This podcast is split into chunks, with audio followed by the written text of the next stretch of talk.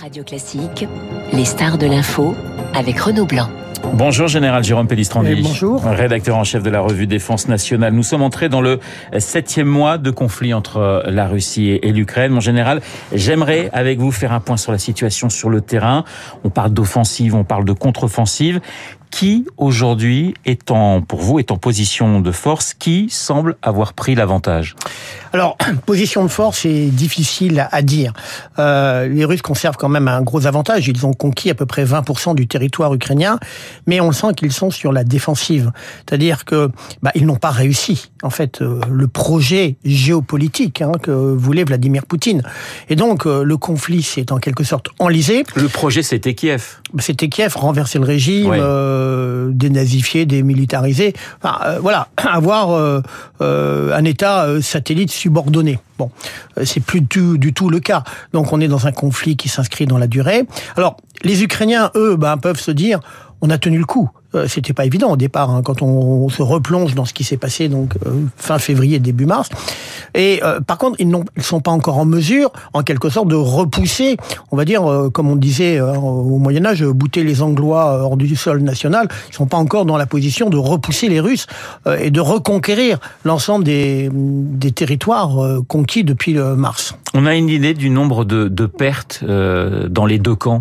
Parce qu'il y a beaucoup de chiffres qui, alors, qui circulent. Il y, a, il y a un chiffre qui est assez. Alors, du côté russe, il y a un chiffre qui est assez réaliste. C'est 80 000 soldats hors de combat. Ouais. Alors, 80 000 soldats hors de combat, ça comprend ceux qui sont morts, ceux qui sont blessés, ceux qui sont prisonniers, ceux qui ont déserté. Donc, c'est un chiffre qui est énorme.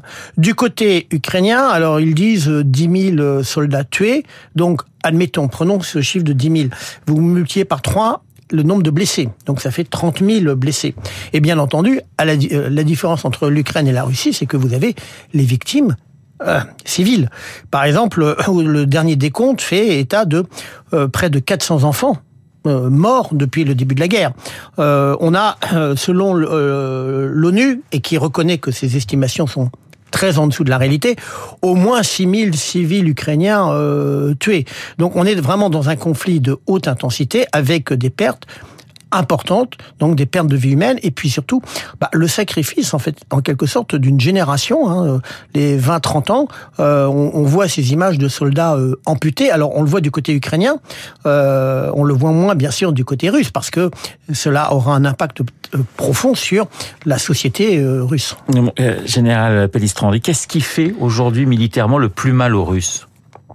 C'est euh, c'est la durée du conflit, c'est-à-dire que il n'avait pas du tout prévu euh, une guerre aussi longue. Ouais. Donc euh, il pensait que ça allait aller vite, que ça serait réglé, que les populations russophones se rallieraient sans euh, difficulté. Or là, ils sont confrontés eh bien à un adversaire qui résiste et euh, avec bah, ils ont un manque de soldats au point que l'armée russe est obligée d'aller recruter dans les prisons avec des, des libérations. Enfin voilà, en disant des prisonniers, ben signe un engagement de six mois. Alors il faut reconnaître qu'entre la prison russe et être sur le front ukrainien, oui. bon, euh, les conditions sont peut-être préférables sur le front. Et vous avez parlé de désertion. Il y a des désertions aujourd'hui dans l'armée russe. Il semble qu'il y qu'il y a des désertions parce que le moral est faible du côté russe. Euh, les, les, les, le soldat russe, euh, bah, il se rend compte que cette guerre, elle sert pas à grand chose. Autant du côté ukrainien, il y a un moral on va dire d'acier, même si c'est dur hein, euh, à encaisser. Il y a la volonté de résister, ce qui n'est pas le cas euh, dans les unités russes qui s'épuisent et euh, qui s'interrogent, sauf que cela ne ressort pas, bien sûr, ouvertement. On va avoir des combats qui vont rester intenses jusqu'à l'arrivée de l'hiver? Oui, en gros, on peut considérer qu'il reste deux mois ouais. utiles, en quelque sorte, pour, pour que l'un des deux camps obtienne une décision sur, euh, sur le terrain. Euh, et c'est la raison d'ailleurs de la, la contre-offensive ukrainienne dans le sud actuellement, du, du côté de Kherson. Et puis d'ici deux mois, hein, bah, c'est l'hiver. Alors, ça ne veut pas dire pourtant que la guerre va s'arrêter, c'est-à-dire qu'il n'y aura pas de trêve en quelque sorte. On aura un front gelé au sens propre et figuré, avec des échanges d'artillerie de part et d'autre. Hein, ça permet entre guillemets de maintenir la pression. Vraisemblablement, vraisemblablement, les Russes vont essayer de continuer à tirer des missiles, hein, des roquettes vers euh, Kharkiv, vers Odessa, vers vers les villes hein, pour maintenir cette pression. En attendant une reprise des combats au printemps 2023. On sait peu de choses, hein, justement, et vous parliez de cette contre-offensive du côté de, de, de, de Kherson. C'est important, justement, cette contre-offensive de, de pouvoir essayer de, de, de désenclaver le, le, le, sud du pays? Oui, d'un point de vue militaire, pour les Ukrainiens, c'est important. Pourquoi? Parce que euh, donc euh, la, la, la, région de Kherson a été occupée très rapidement en fait. Et d'ailleurs, on s'interroge sur euh, la, euh, la euh, pourquoi l'occupation a été très rapide par les Russes.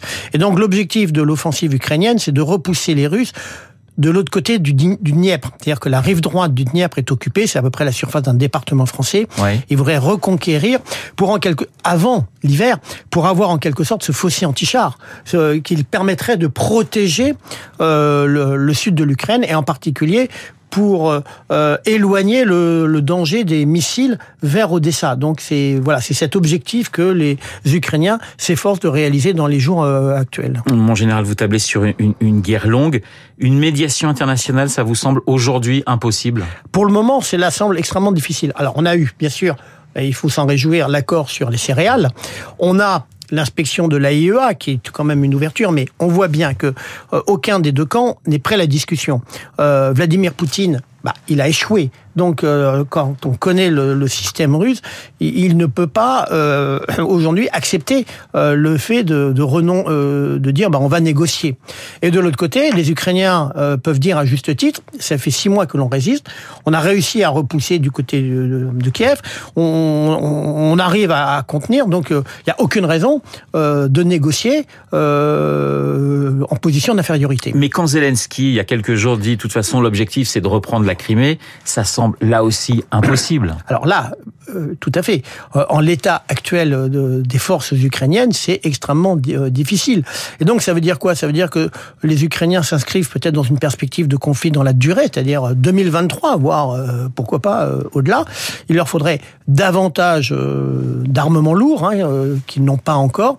Donc c'est ça ce qui est extrêmement inquiétant, dire jusqu'où ça peut aller. Mais les Occidentaux peuvent d'une certaine manière, parce qu'on sait très bien que les Ukrainiens, malgré leur bravoure, ne peuvent pas tenir sans l'aide militaire. Les Occidentaux peuvent faire pression en leur disant écoutez, euh, vous êtes bien gentil, mais il y a un moment, il faudra négocier. Alors, c'est probable. C'est peut-être pas pour le moment opportun. Ouais. C'est-à-dire que euh, il faut pour, euh, en gros, on est pour le moment dans un match, euh, on va dire un, un match nul. Euh, à un moment donné, quand, quand vous êtes, alors la, quand vous êtes en finale, il faut bien qu'il y ait un vainqueur. Bon, donc l'objectif peut-être pour les occidentaux, c'est d'amener les Ukrainiens en position de force, sans pour autant, effectivement, la question de la Crimée reste très sensible.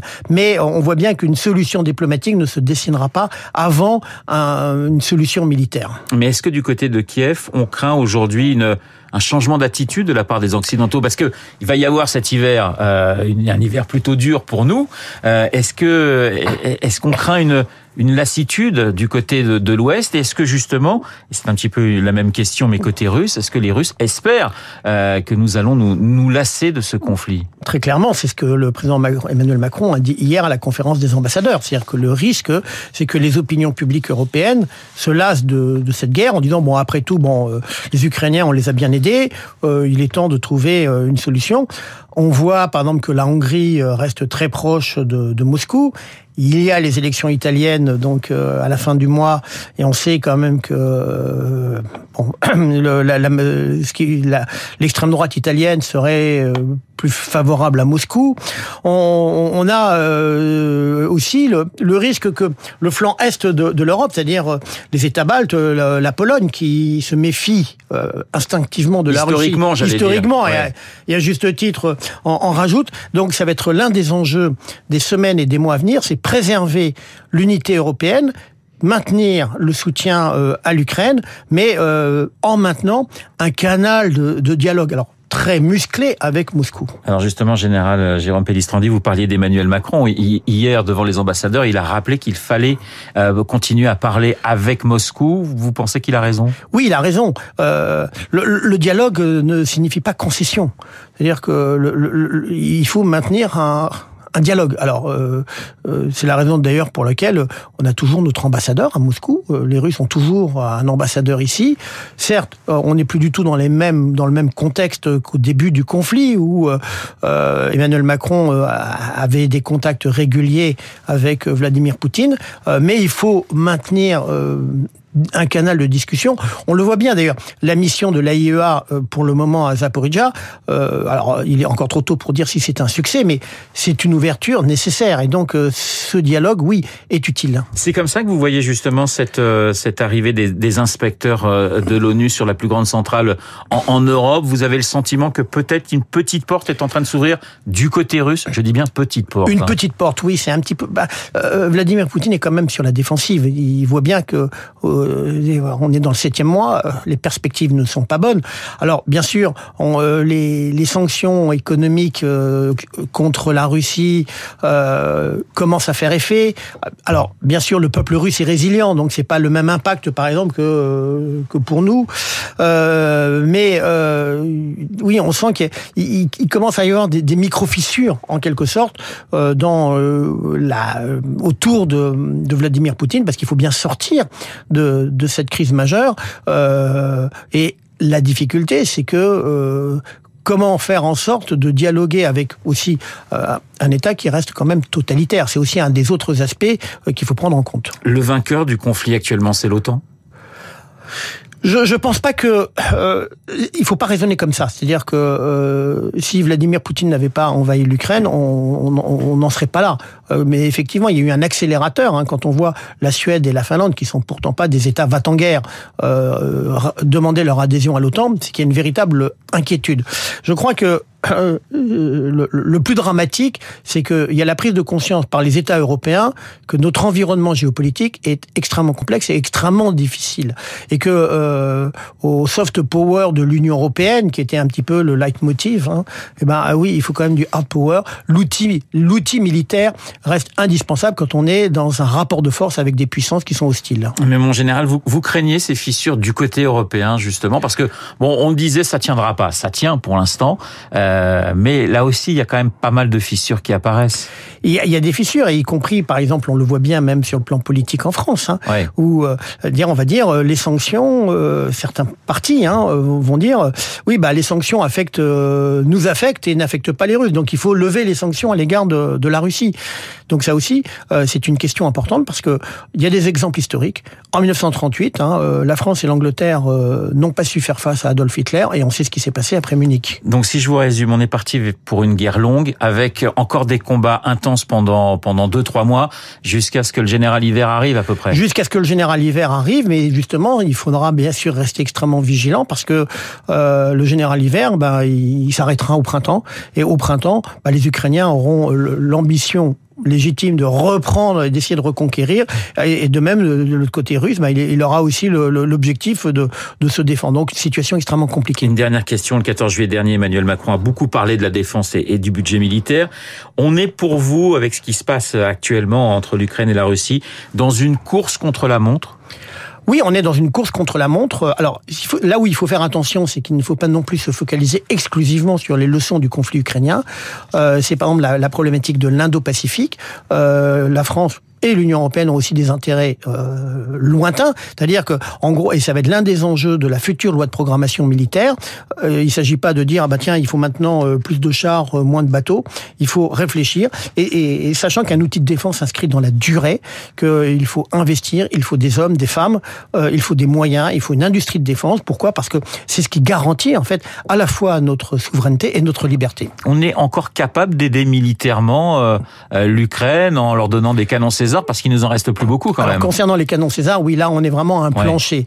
Mais il y a d'autres moyens euh, d'aider les Ukrainiens. En, en, particulier, il y a le fait que l'Union européenne euh, euh, est en train de voir euh, comment aider à la formation euh, des militaires ukrainiens. Les militaires ukrainiens ont bien sûr l'expérience du combat, mais en ce qui concerne l'organisation du commandement, il y a beaucoup de, de, choses euh, sur lesquelles on peut les aider, et c'est vraisemblablement la, la, la, piste vers laquelle on s'oriente. Merci Général Jérôme Pellistrandi d'avoir été euh, ce matin mon invité, le rédacteur en chef de la revue Défense nationale. Je vous souhaite une excellente journée. Il est 8h30 dans un instant.